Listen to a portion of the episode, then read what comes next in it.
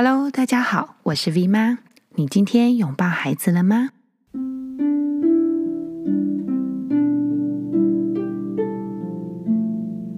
欢迎大家回到《简单父母经》第十二次的读书会。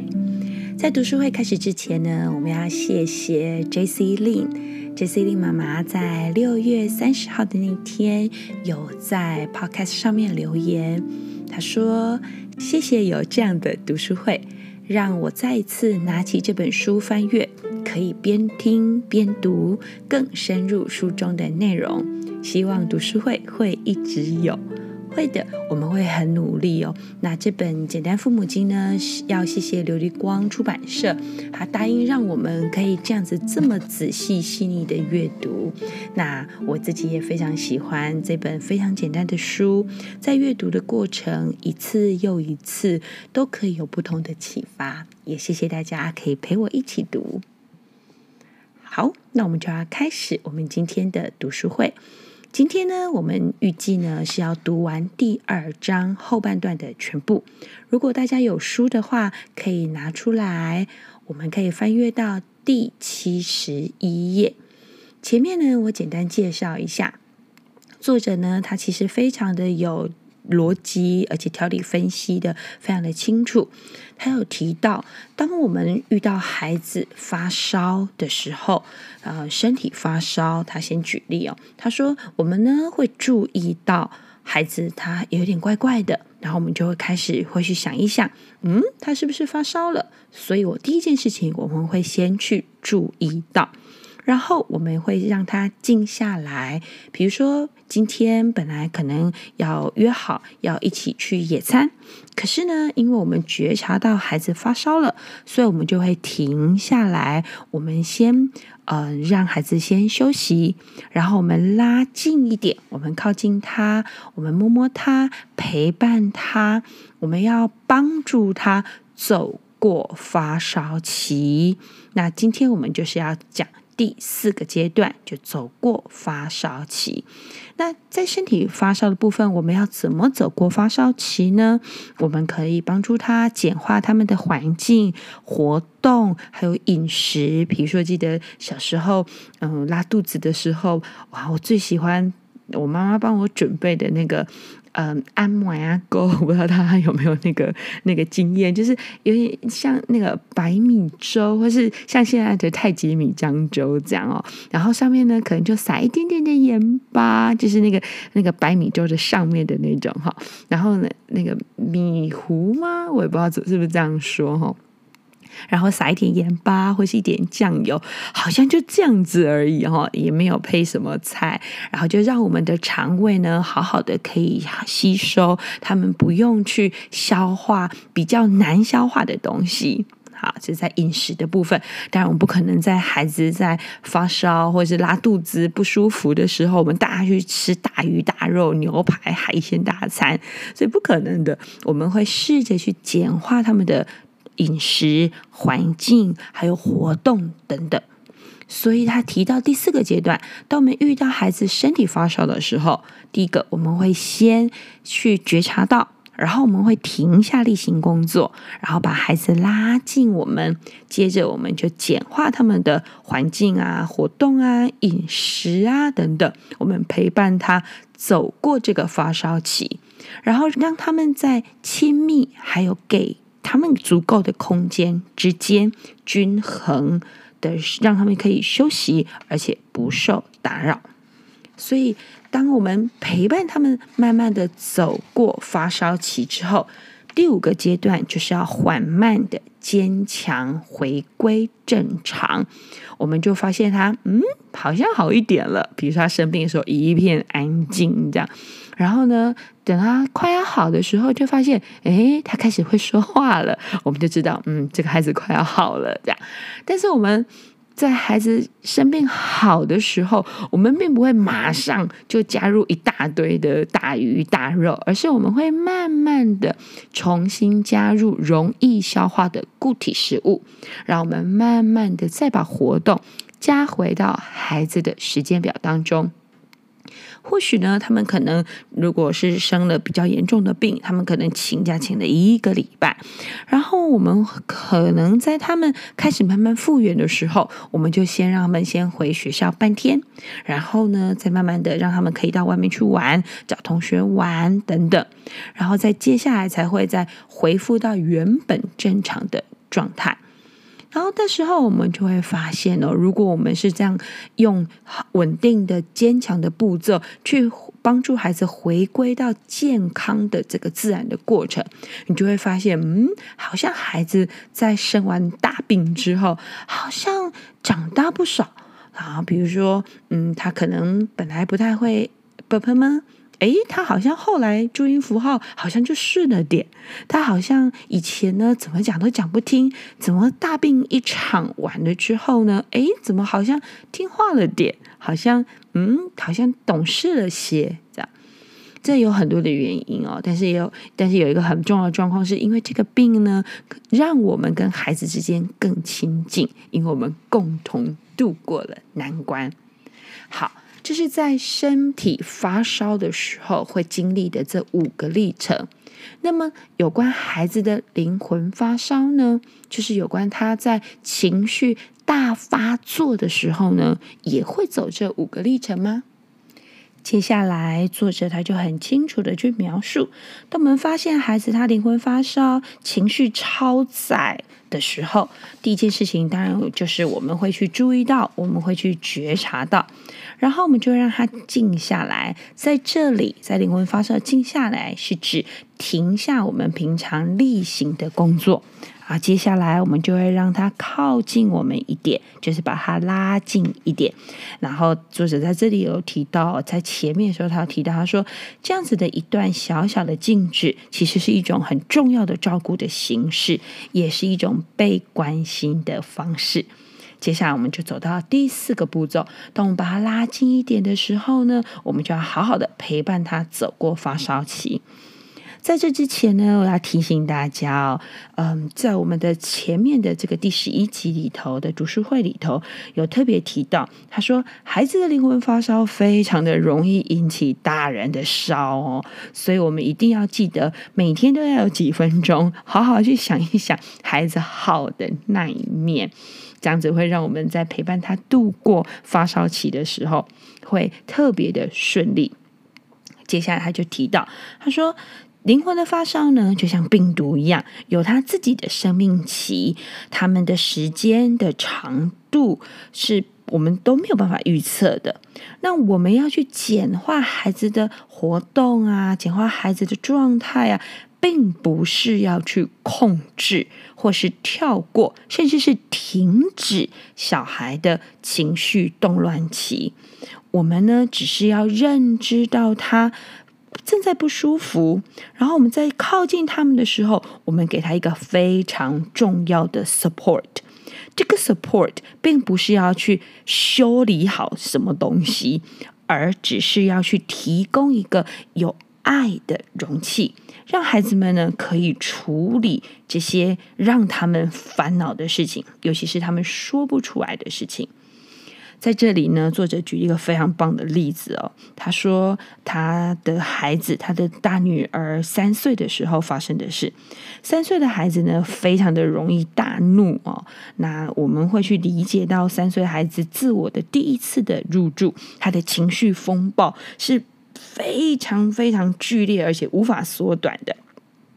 这个作者呢，他是个男士哦，他是说，我完全忘不了真正知道或学到这个情绪风暴的这一天。他就讲到他们家大女儿三岁的故事。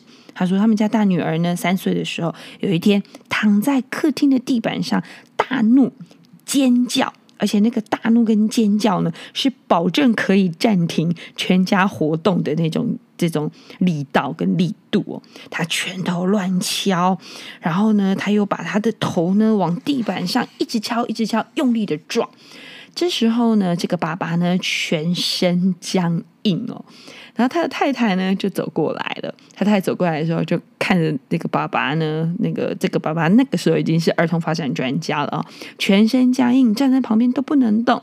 太太就非常温柔的笑一下，然后呢，他的太太呢就从沙发上面拿一个靠枕，很平静的放在女儿的头下。让这个小孩呢，他在撞头的时候至少不会受伤。然后他完全安静的坐在孩子的旁边，开始打毛线。然后他女儿呢，就哎很快的就哭累了，然后就躺在那个地方就睡着了。他爸爸那时候才松了一口气。他这里就提到，他说没有人能逃过生命中灵魂发烧以及成长的痛苦。为了要学到他们要扮演的角色，还有感觉出什么适合他们，一个孩子一定要有办法处理这些情绪上的颠覆。其实这些都是学习自我规范的一部分。这里有提到有温暖的陪伴。这个有温暖的陪伴呢，就可以帮助孩子们的情绪，帮助孩子们可以感觉出他自己现在该做哪些选择，还有他们的行为也该朝哪个方向。然后这些状态呢，都能维持一种有弹性的适应性。他提到，大人呢，这个时候所要扮演的角色，就是在孩子的身边维持一个肥沃的情绪的土地，加上我们的关注还有照顾的慈悲，而不是打扰他，然后用很冷酷、好用很条列式的分析去告诉他说你现在怎么了，然后去好像用那种很硬的方式。加上我们大人的注意，还有照顾的慈悲，而不是用非常条列式的分析，非常一个步骤一个步骤 SOP 的来告诉他或是指导他。如果我们习惯用这种条列式的分析去陪伴他的话，就很容易让他长在太硬的土里面，然后就很容易让未来呢长出。无希望感，或者是一些无助感，因此他就提到，他说我们可以练习用简化来反映孩子们的灵魂发烧。如此一来，我们就不会失落于过度当父母的这个丛林当中哦。我们不用特别的强调自己，我们不用在那个孩子情绪在大爆炸的时候当一个英雄派，然后我降临了，所以你的情绪就可以过了。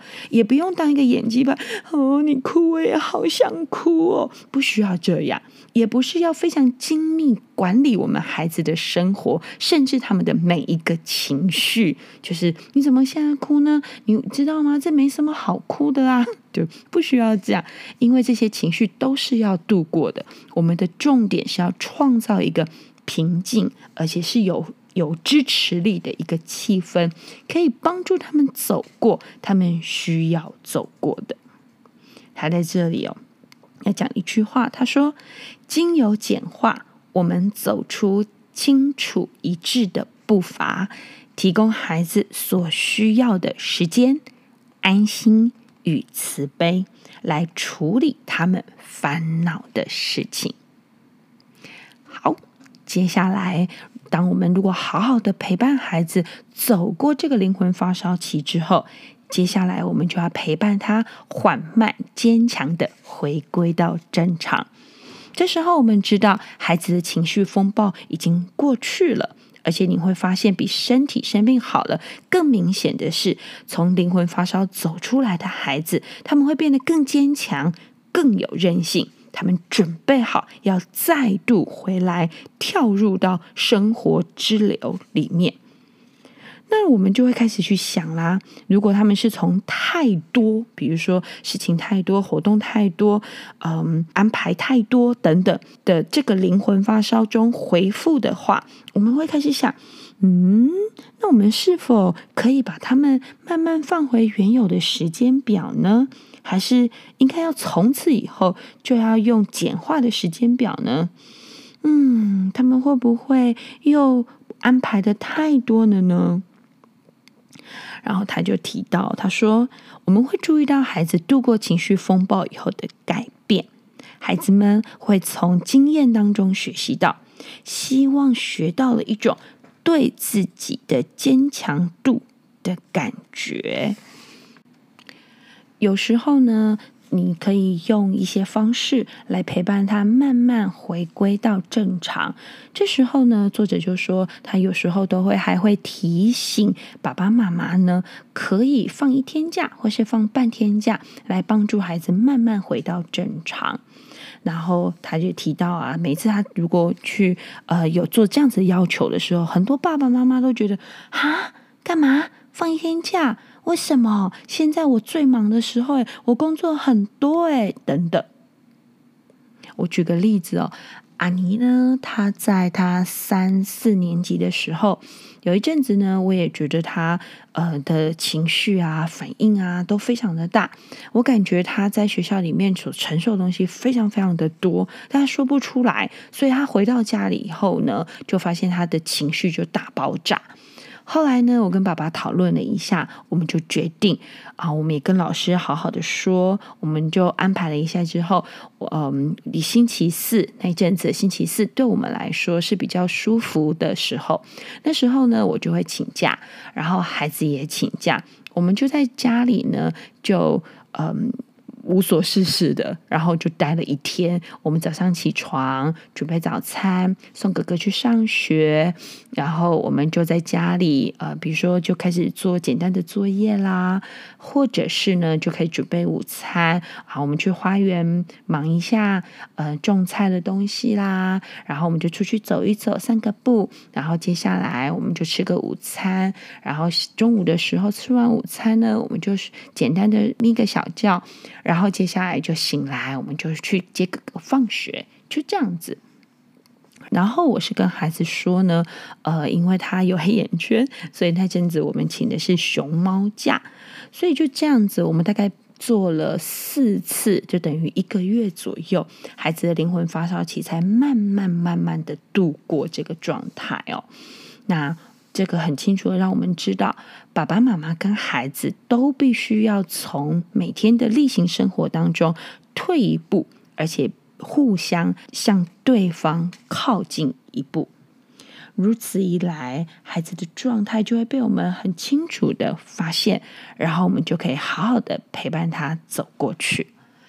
接下来呢，在书籍的七十四页的地方呢，作者有提到，他说他有一个好朋友，是一个澳洲的一个作者，他写了一本书叫做《抚养男孩》，叫《Raising Boys》。